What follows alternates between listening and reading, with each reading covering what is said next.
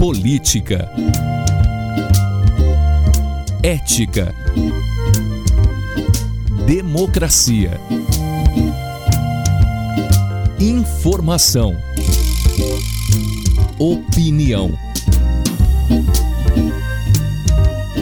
Pode falar. Apresentação Cileide Alves e Rubens Salomão. Oi, gente.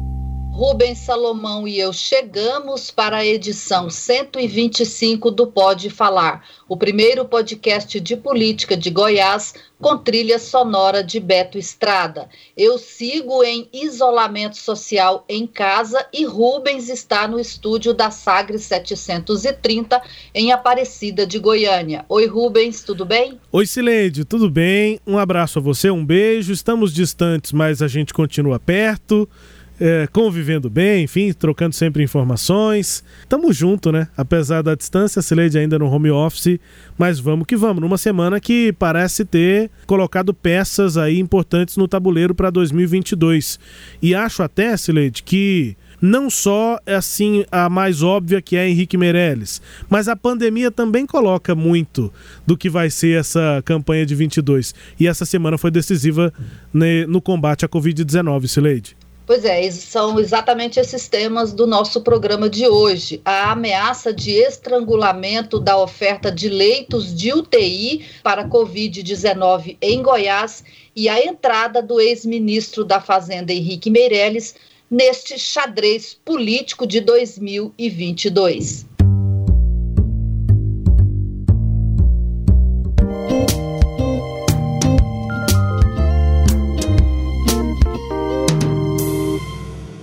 Olhamos as regiões do estado, né, nós fizemos uma distribuição de casos confirmados por semana epidemiológica de cada região de saúde do estado.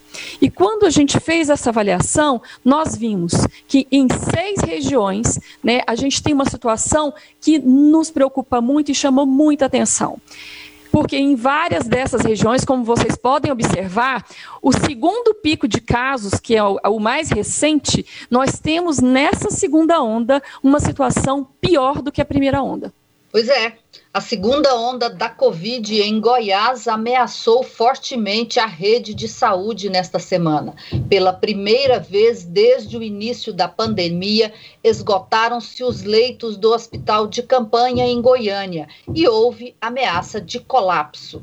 Pela segunda vez no ano, o governador Ronaldo Caiado reuniu prefeitos e autoridades dos demais órgãos autônomos para discutir a crise da saúde. O primeiro encontro do governador com os prefeitos recém-impossados ocorreu no dia 24 de janeiro. Naquele dia, o Estado anunciou a publicação do decreto da Lei Seca, proibindo a venda de bebidas alcoólicas a partir das 10 horas da noite. Nesta quarta-feira, mais novidades. A Secretaria Estadual de Saúde divulgou o mapa de calor com áreas em situação de alerta, em situação crítica e em situação de calamidade. Também divulgou uma nota técnica com sugestões de medidas restritivas de mobilidade da população para cada uma das três áreas.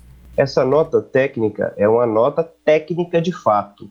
Ela é direcionada aos secretários municipais de saúde para subsidiá-los na tomada de decisão. E ela padroniza as decisões tomadas. Ela estará no site da Secretaria de Saúde. Isto quer dizer, Rubens, que o Estado reassumiu a coordenação das ações de combate à propagação do novo coronavírus, com recomendações técnicas que podem ou não ser acatadas pelos prefeitos.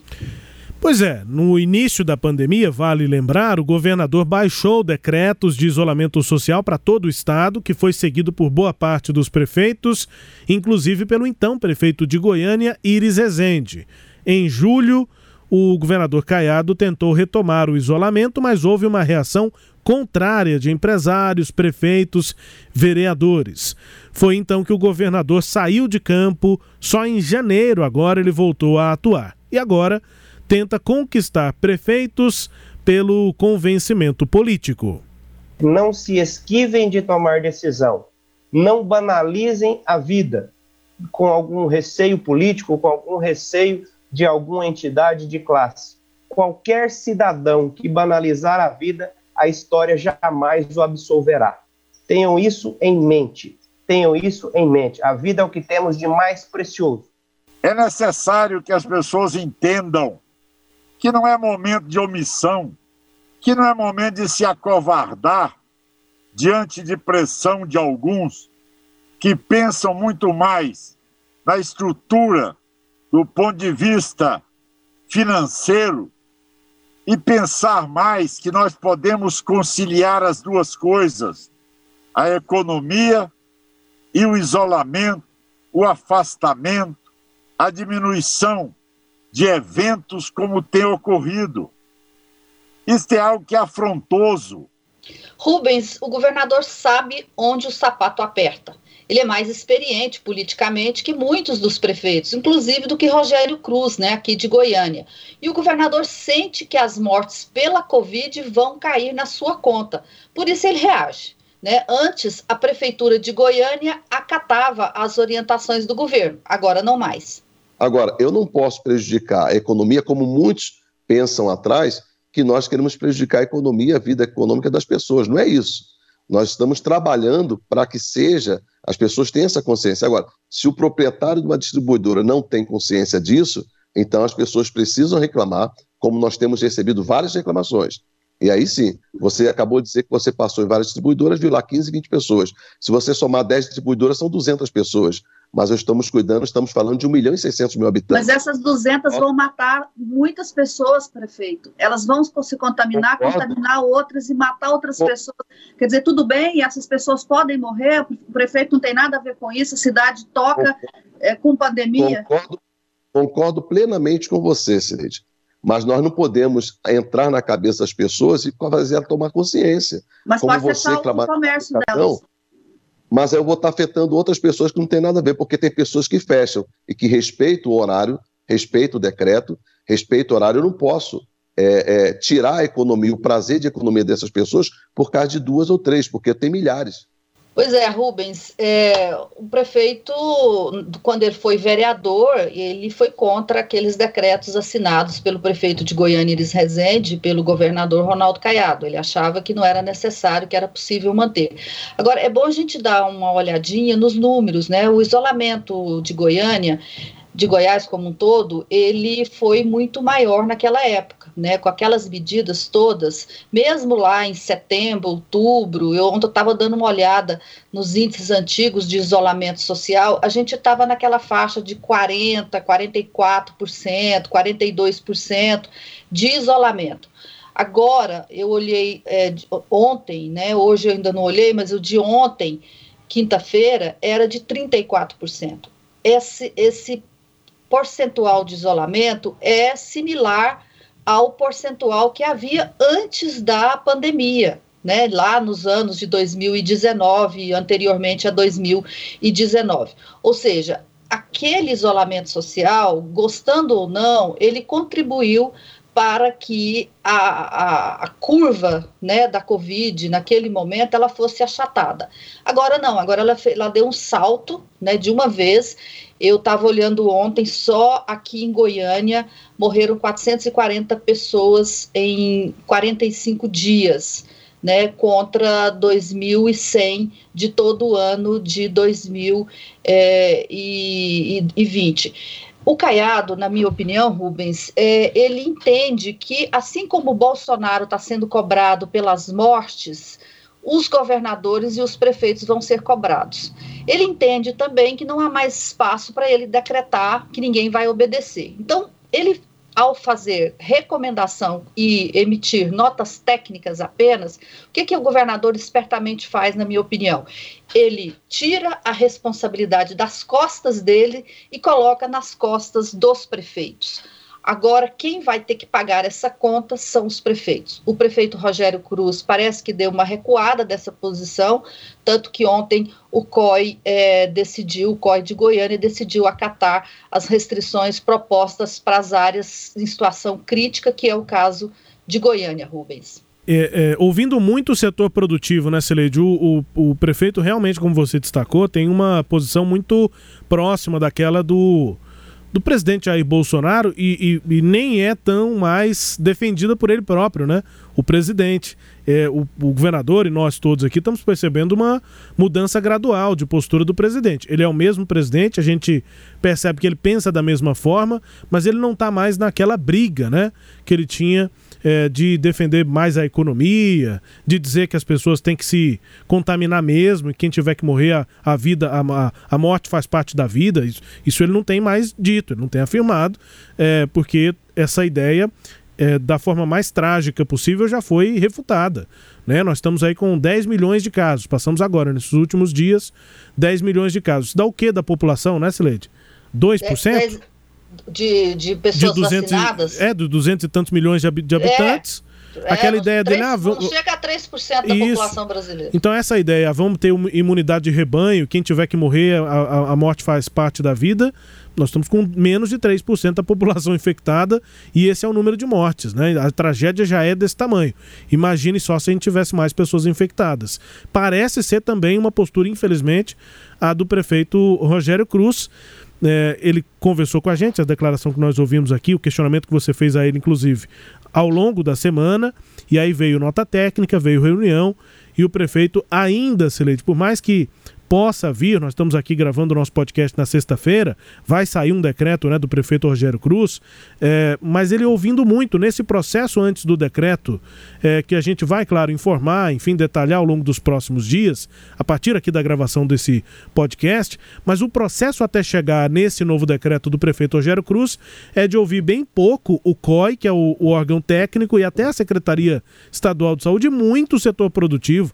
Fez uma reunião no Paço Municipal no final da manhã de sexta-feira agora, e depois ainda está esperando vir um documento de lá. Os representantes do setor produtivo saíram da reunião dizendo que vão apresentar, que apresentariam né, é, um, um documento de volta ao prefeito para que o prefeito tivesse embasamento para tomar essa decisão. Bom, mas vindo do setor produtivo, por mais que, que a gente não tenha aqui neste momento da gravação do podcast o que é o decreto, é, não é o setor produtivo quem tem esses aspectos técnicos, quem vai embasar a decisão, é, Cireide. Aí eu estou falando, querendo falar mais do processo de tomada de decisão, do que nós ouvimos aqui no podcast e, e na, no sistema Sagres do prefeito, é, ou seja, o processo é marcado por esse tipo de posicionamento que vai na contramão do que defende a Secretaria Estadual e o próprio governador, Sileide.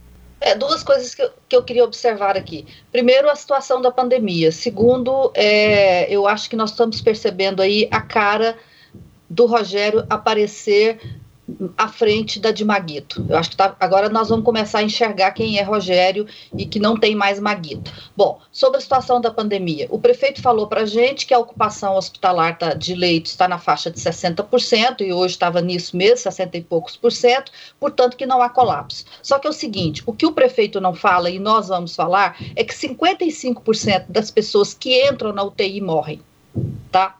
Então, assim, nós, nós temos, e eu acho que a responsabilidade de um prefeito é de ajudar as pessoas a não morrer. E ajudar a não morrer é conter o vírus.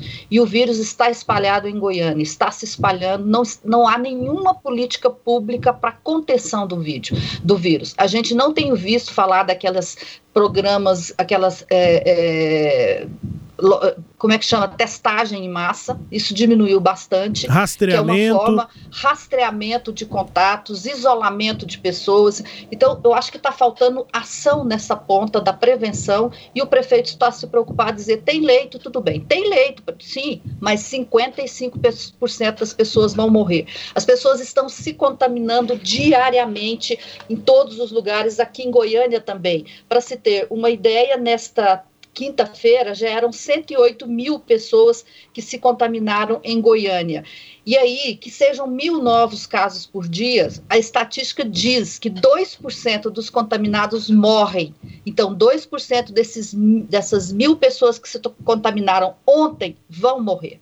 É disso que nós estamos falando, né? Então tem que ter ação para isso, e se o prefeito não tomar, ele vai ser cobrado lá na frente o segundo ponto que eu queria observar é esse de enxergar o Rogério. O Rogério até hoje ele tinha dito que ele ia ser, né, cumprir as ações de Maguito, o compromisso de Maguito. Eu que conheço um pouco do, da história política do MDB, de Maguito, que a gente viu o que o Íris fez no ano passado para combater a pandemia, eu duvido que o Maguito estaria com esse comportamento que o Rogério Cruz está. Então, sabe aquela coisa de mudar de pele? É, o que as pessoas, o que ele tentou dizer para todos nós é que o Rogério Cruz não existia por enquanto, o que existia era Maguito Vilela. O que eu percebi é que essa pele de Maguito Vilela começou a rachar e vai é, se diluir. E o que aparece por trás é a pele do verdadeiro prefeito, que é o Rogério. Então agora não tem mais volta. Maguito, eu acho que é, é aquela coisa do cristal que, que, que, trinca, né? Eu acho que isso ficou muito claro com, esse, com essa posição de Rogério Cruz em relação às ações de contenção do vírus, que o Rogério, mais do que nunca, vai governar de acordo com o que ele, Rogério, sempre quis e sempre pensou e sempre defendeu, e aí tem suas ligações políticas próximas de Bolsonaro, suas ligações políticas com a Igreja Universal do Reino de Deus. Quer dizer, esse Rogério é que apareceu nessa entrevista em que ele deixou muito clara essa posição. Maguito já era é, e não tem mais volta mesmo, o, é. Rubens. E nessas relações também essa que foi mostrada agora, né, Celê, de relações do prefeito Rogério com o setor produtivo, né? Muito próximo, né? Exatamente. né? Com essas Exatamente. influências que você citou e com o setor produtivo. E acho até que o Maguito, por várias características diferentes, é, é, várias dessas ligações que o Rogério tem, que Maguito tinha de forma diferente, mas também Maguito era muito mais tarimbado, né, Cireide?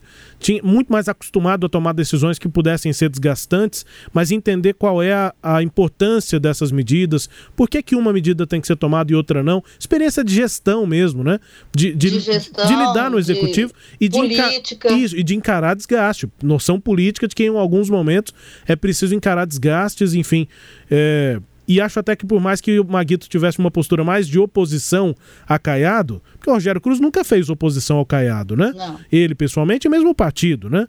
Lá da base do Caiado. Maguito não, né? Um outro, um outro lado da política. Mas eu fico imaginando que se fosse Maguito prefeito, ele estaria muito mais próximo, muito mais alinhado com o discurso do governador do que está o prefeito Rogério Cruz, Leide.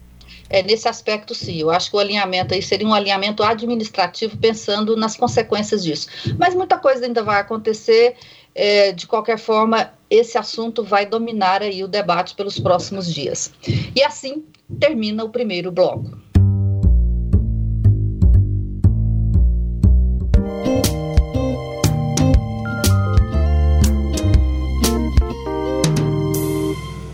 O senador Vanderlan Cardoso e o deputado federal Francisco Júnior apresentaram uma peça nova no jogo político de 2022. Na sexta-feira, dia 12, eles anunciaram a filiação do ex-ministro da Fazenda, Henrique Meirelles, ao PSD e sua candidatura a senador. Meirelles chegou disposto a se aliar à chapa do governador Ronaldo Caiado. Não, não houve conversa prévia sobre a minha entrada no partido com o governador. Uh, eu recebi um convite, uh, como eu disse, do senador uh, Vanderlan Cardoso, do presidente do partido Vilmar Rocha e do presidente nacional do partido também. Fizemos a reunião aqui na casa do presidente nacional do partido, onde eu fui convidado Uh, e fui convidado para considerar essa possibilidade de ser candidato a, ao Senado em 2022. Né? Considerei uma hipótese uh, positiva uh, e, e, que realmente é algo que me permitiria dar prosseguimento ao meu trabalho atual na economia de São Paulo e antes na economia brasileira, agora botando toda a minha experiência a, a serviço da população brasileira. A disposição mostrada por Meirelles, né, a disposição de Meirelles de já fechar aliança com Caiado, assistou até mesmo seus companheiros de partido. Nós temos posições individuais, nós temos é, membros importantes do partido mais próximos do governo e mais distantes. E o PSD deu liberdade para eles agirem assim. Então, neste momento, é, o PSD ele tem duas intenções. O PSD tem duas intenções claras neste momento. A primeira independência, dar liberdade para atuação política. E uma segunda decisão: o plano A de qualquer partido, e de forma especial do PSD, é ter chapa majoritária, é dar, apresentar o seu projeto para o Estado de Goiás. Então, naturalmente, o plano A é termos candidato a governador Bom, Rubens, você conversou nessa entrevista aí com Francisco Júnior, eu acho que ele deu um pouco uma freada ali no ânimo do, do, do, Henrique Meirelles, porque nessa entrevista que a gente ouviu, nesse trecho de entrevista que a gente ouviu do Meirelles, ele também falou que achava natural que houvesse uma aliança já com o governador Ronaldo Caiado. Ele observou que o PSD teve o apoio de Caiado na eleição do Vanderlan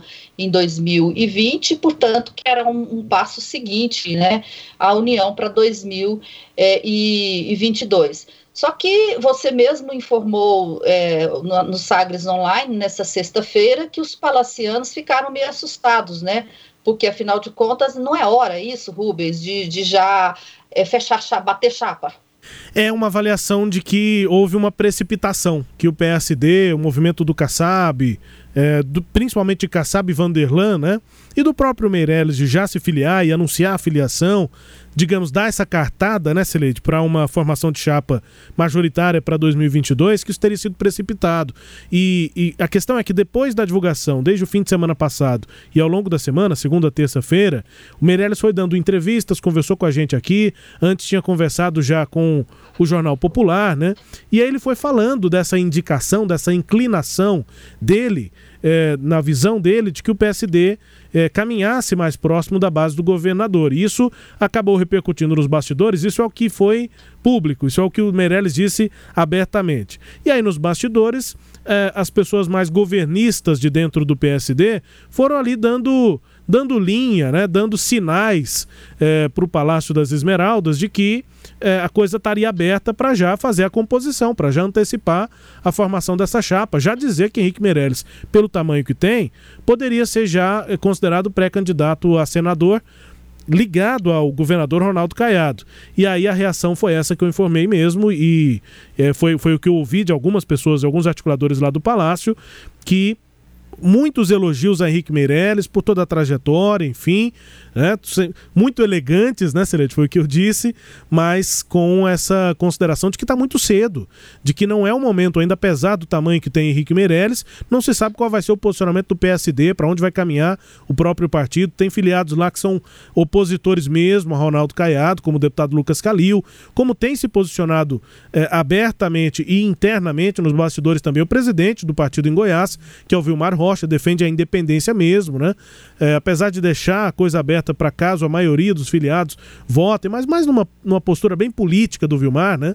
Como ele é mesmo, político, mas o que ele defende é essa independência e já tinha contado isso aqui para gente na Sagres. Então, é, muita cautela do governo, apesar de elogios ao Henrique Meirelles, muita cautela para não, não, não abrir brechas para já fazer qualquer acordo antecipado, Sileide.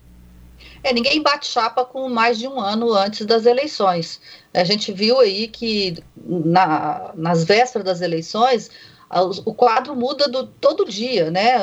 Haja vista 2020. O, o Vanderlan é, estava aliado é, de, do MDB e em uma semana isso virou e ele tornou-se aliado de Ronaldo Caiado. Então, o que, que vai acontecer nesse um ano e tanto que falta para as eleições. Foi precipitado, de fato, e mas o próprio Francisco Júnior, que deu essa entrevista para você, o Vanderlan, eles cresceram com a filiação né, do, do Henrique Meirelles no, no dia 12, eles começaram a falar mais grosso, assim, por quê? Porque eles sentiram que eles tinham o poder de encurralar o Vilmar Rocha, que o Vilmar Rocha não quer fazer essa aliança agora. O Vilmar Rocha, ele é adversa, ele não quer a aliança com o, o, presidente Bolsonaro e não quer uma aliança agora com o, o, Ronaldo Caiado. E ele tem dito que, que essa definição só deve ocorrer no ano que vem. Com a filiação de Meirelles, esse grupo achou que poderia encurralar Vilmar, né?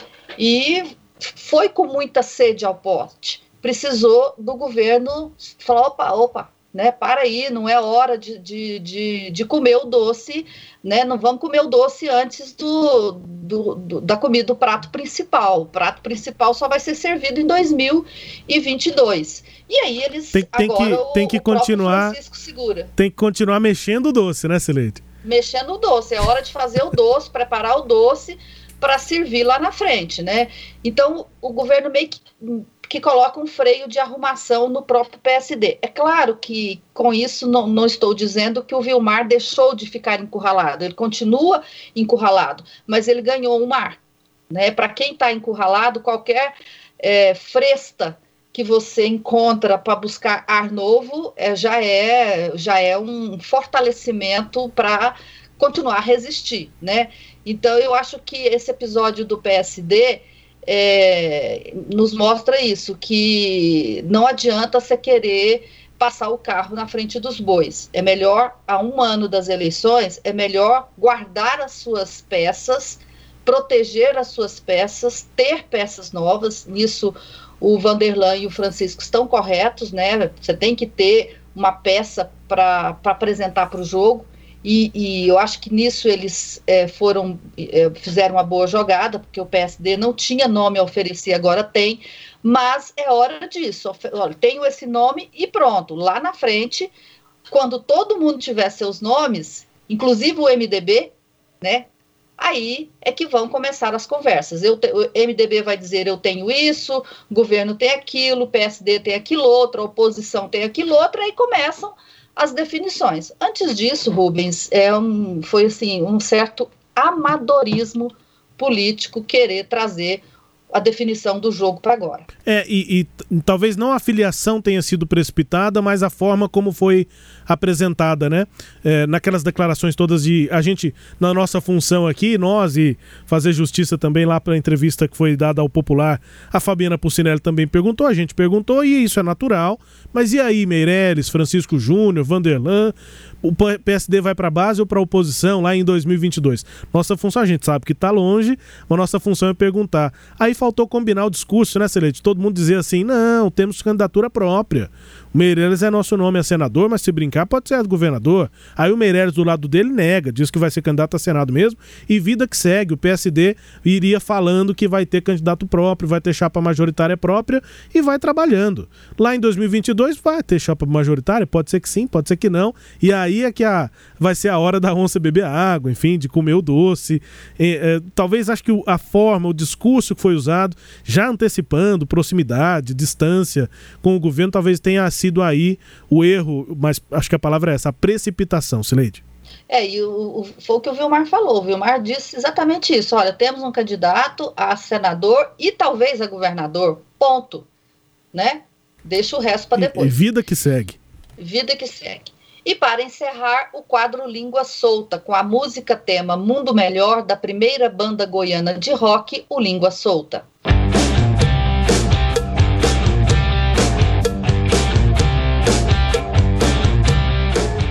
A partir daqui, o jogo evoluiu um pouquinho. Eu vou dedicar cada minuto do meu mandato a mostrar quem é Alexandre de Moraes, a mostrar quem é Faquin, quem é Marco Aurélio Melo, quem é Gilmar Mendes, quem é Toffoli, quem é Lewandowski. Eu vou colocar um por um de vocês em seus devidos lugares é a declaração língua solta da semana, né, Celede? Que causou e como causou Daniel Silveira, deputado federal do PSL de, do Rio de Janeiro, que provavelmente vai continuar preso no fim de semana, Celede.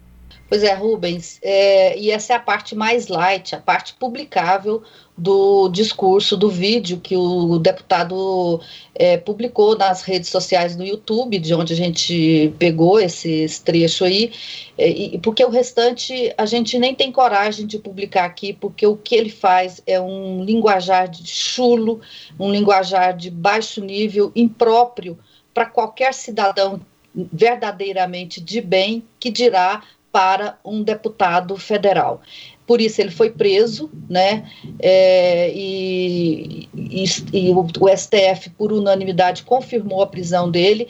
E, eu acho que esse momento foi importante porque a gente tem que colocar aí um limite para o país. Né? O Brasil tem que escolher que ele tem um limite da legalidade, que ele tem um limite de respeito, que ele tem um limite de é, preservação das suas instituições e da vida democrática. Então a gente viveu uma semana muito conturbada por conta, e eu, eu não, não, não, sei que eu não estarei exagerando de dizer, por conta de um deputado completamente maluco e completamente fora da caixinha, inclusive para os padrões do PSL, inclusive para os padrões do Congresso Nacional, Rubens.